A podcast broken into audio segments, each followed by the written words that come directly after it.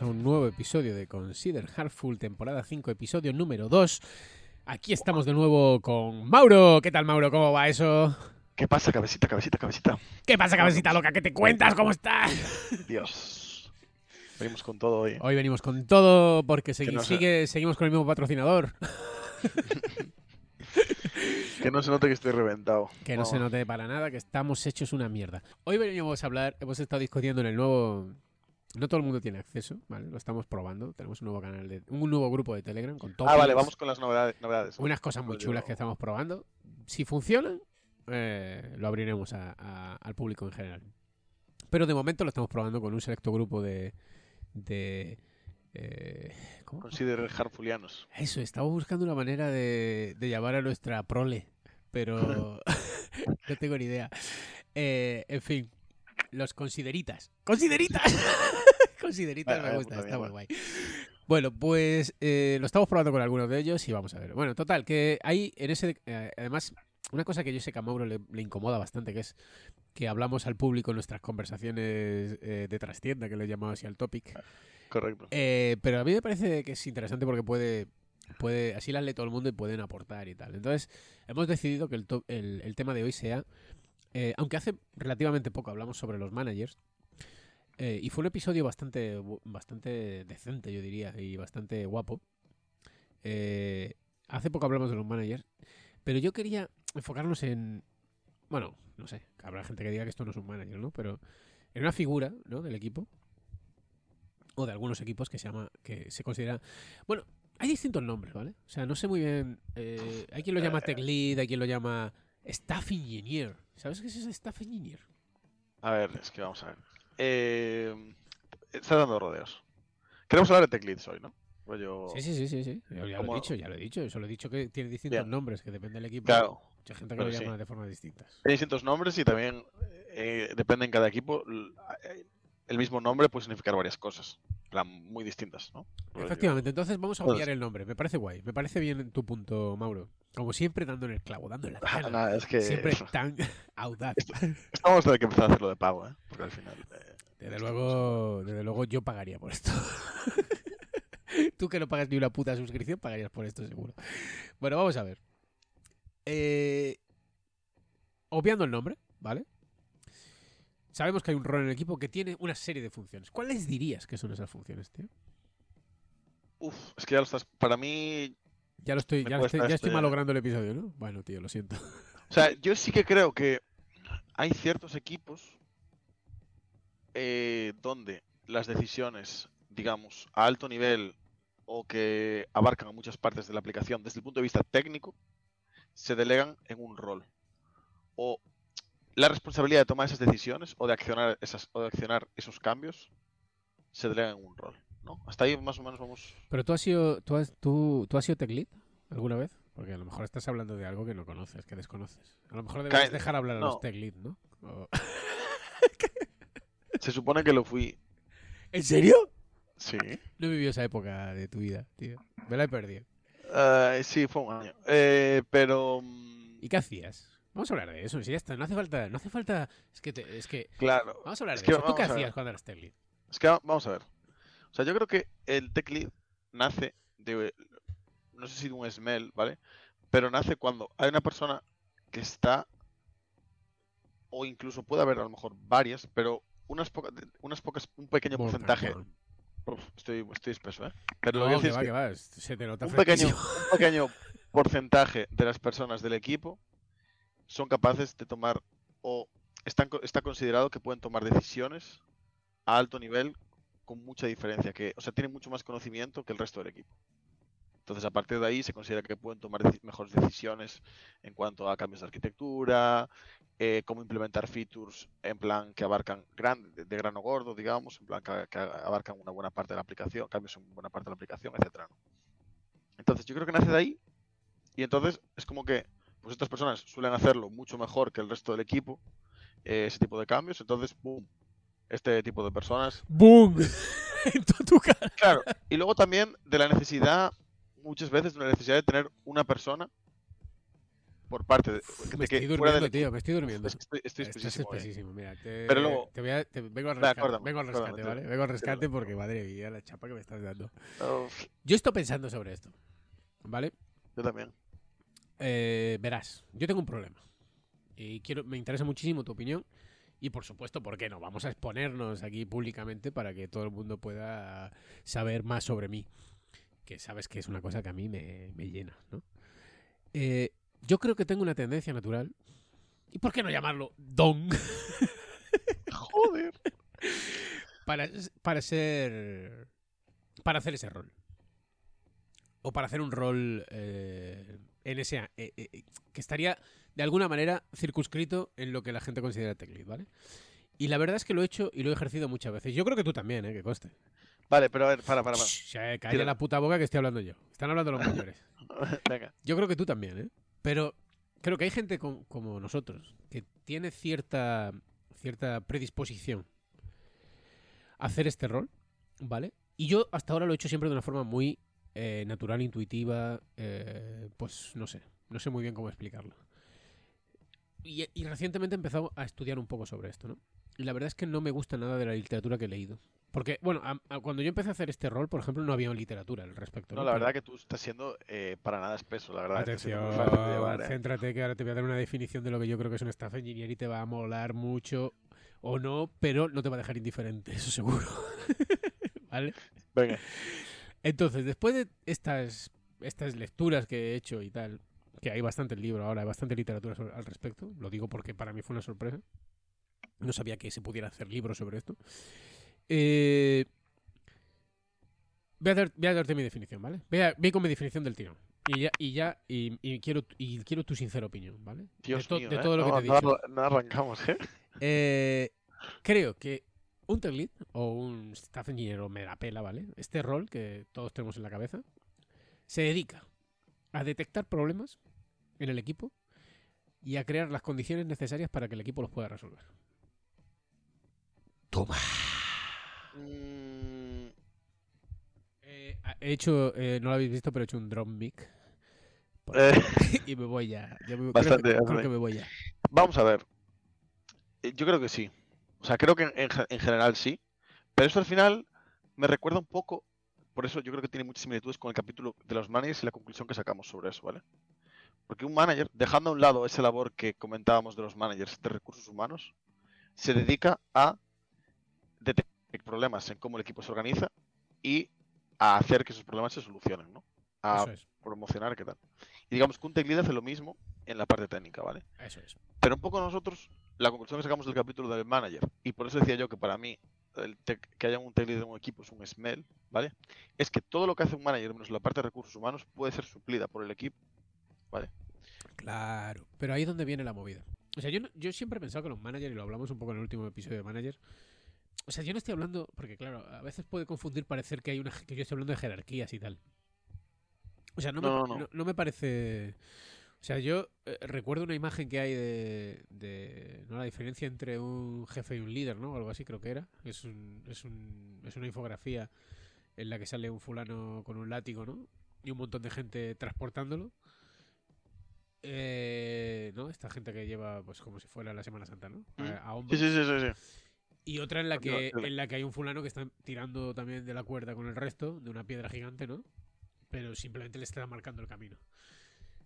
Yo siempre he pensado que ni si, que eso tampoco, que lo ideal sería, de hecho yo eh, alguna vez lo publiqué por ahí, hice un- otro, otro infografía de estas en la que ponía, yo no creo en los equipos en los que y, y ponía todos los peces azules y uno rojo que le iba guiando el camino, ¿no? O sea, para mí todos deberíamos ser peces rojos, ¿no? Pero la realidad es que la realidad es que ese tipo de estructuras mm, de forma natural no se dan. Bien porque Claro, no, no, sí estoy totalmente de acuerdo contigo, ¿eh? Sí, igual yo dejé igual no dejé claro ese punto.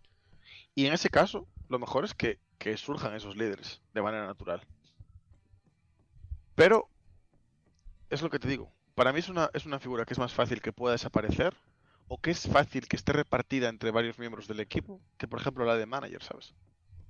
Vale. Queda claro. Siguiente pregunta. Señoría, eh, herramientas o cosas que has hecho tú como tech lead para llevar al equipo a cotas más altas, a donde nadie los llevaba, a donde querían llegar. ¿Cómo lo has hecho? ¿Qué has hecho? Vale. Trucos, danos tus trucos de tech lead de dos años La de verdad- experiencia de mierda. Muchas bastante pobres. Estoy empezando a refinarlas ahora. ¿En serio? ¿A ver, ¿Este lead ahora? Es que no soy tech lead, pero es lo que te digo. Es que para mí lo que hace el tech lead es eh, estrategias para descubrir eh, qué problemas tiene el equipo desde el punto de vista técnico, dónde hay duda técnica, cómo resolverla, estrategias para resolverla, etcétera. Yo creo que todo eso es lo que suele cargar un tech lead. Entonces, si tú como programador también aprendes eso, ¿sabes? O sea, Cuéntanos, eso es Cuéntanos. ¿tienes a tu audiencia Entonces, entregada? Yo qué sé, durante mucho tiempo, pues hice lo que buenamente pude. Rollo de, tenemos, ¿sabes? En plan de, vemos esta duda técnica, ¿qué podemos hacer? Decidimos, eh, hay, que, hay que hacer un refactor aquí de sacar una tarea hacer un refactor de una semana, que no nos gusta, pero no sabemos otra manera de resolverlo, porque a mí eso me tiene pasado mucho. De, a priori no me gusta invertir una semana en hacer un refactor, pero hay esta parte del código que está costando un montón y no, es otra, no se me ocurre otra manera de resolverlo Ya, claro. pues ya está, ¿sabes? Ese se lo apliqué.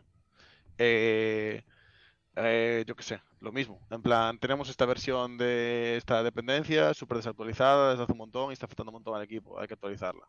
O no tenemos conocimiento de esto, yo sé, cualquier problema técnico que pueda haber, pero sin ningún tipo de framework para descubrirlo, ¿vale? Ahora, ¿vale? Estoy empezando a aprender e intentar navegar eso de una manera más organizada. Entonces, cosas que me sirvieron, ¿vale? Si quieres aquí cada uno decimos una, ¿vale? Eh, primero, verlo como si fuera desde el punto de vista de producto, ¿vale?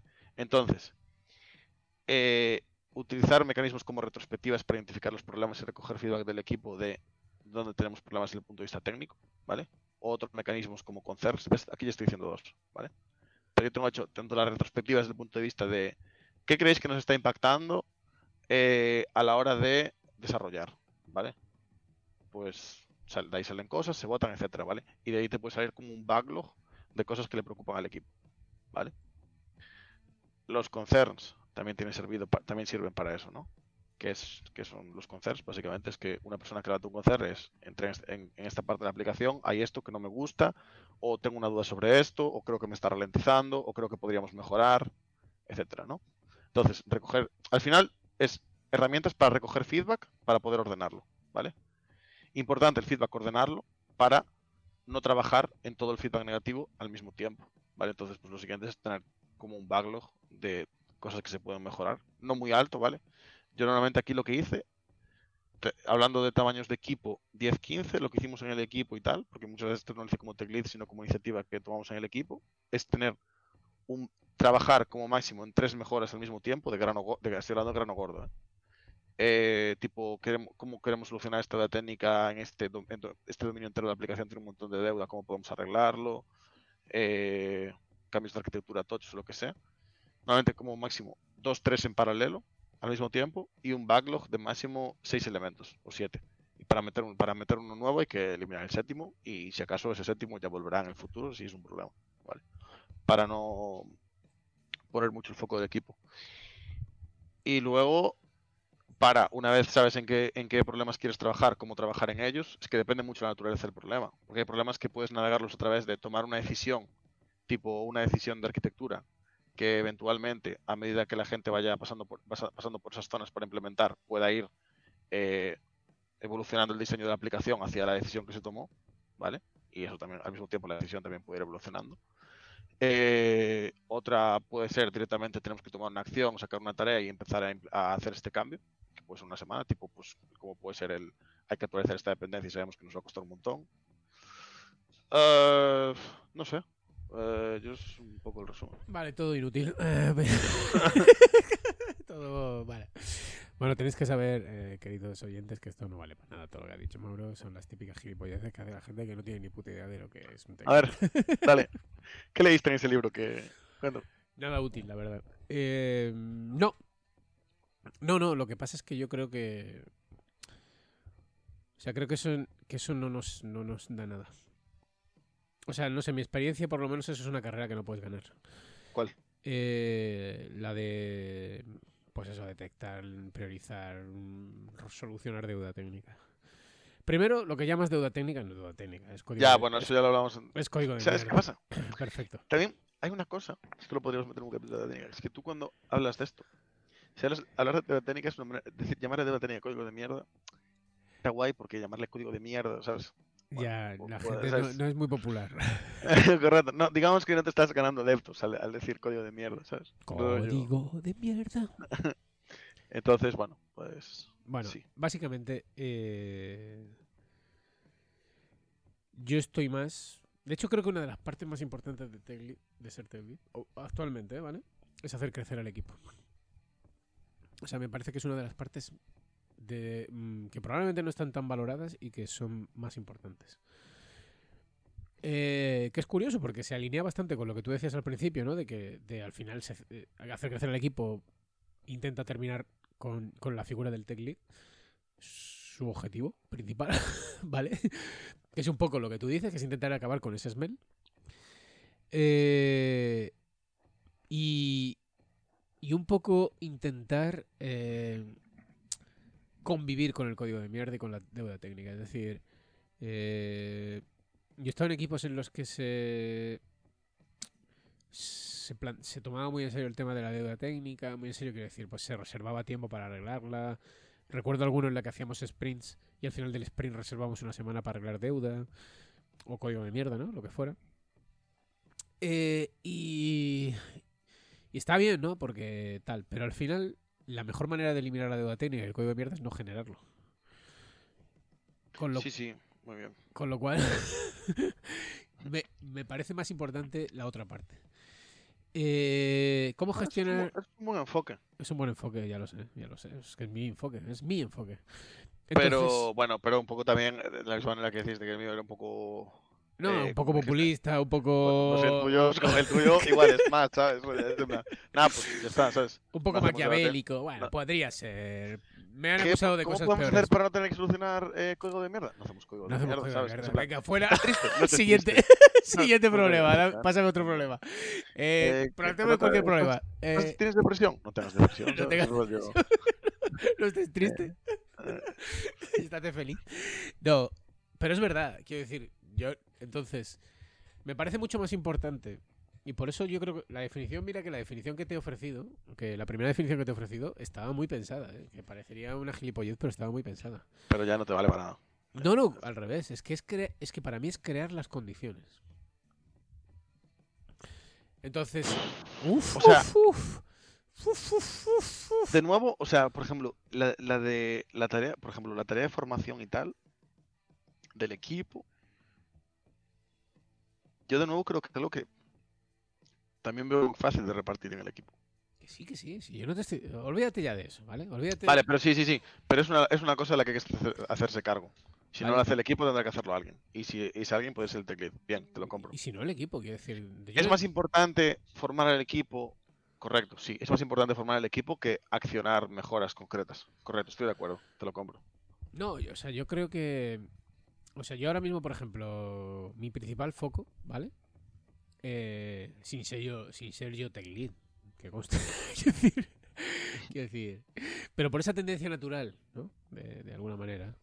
A, a meterme en lo que no me llama. Correcto. Eh, mi principal enfoque ahora mismo es hacer crecer al equipo.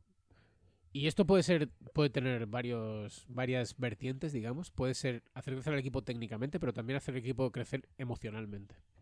Darle confianza. eh, eh, ¿Vale? Ese tipo de cosas.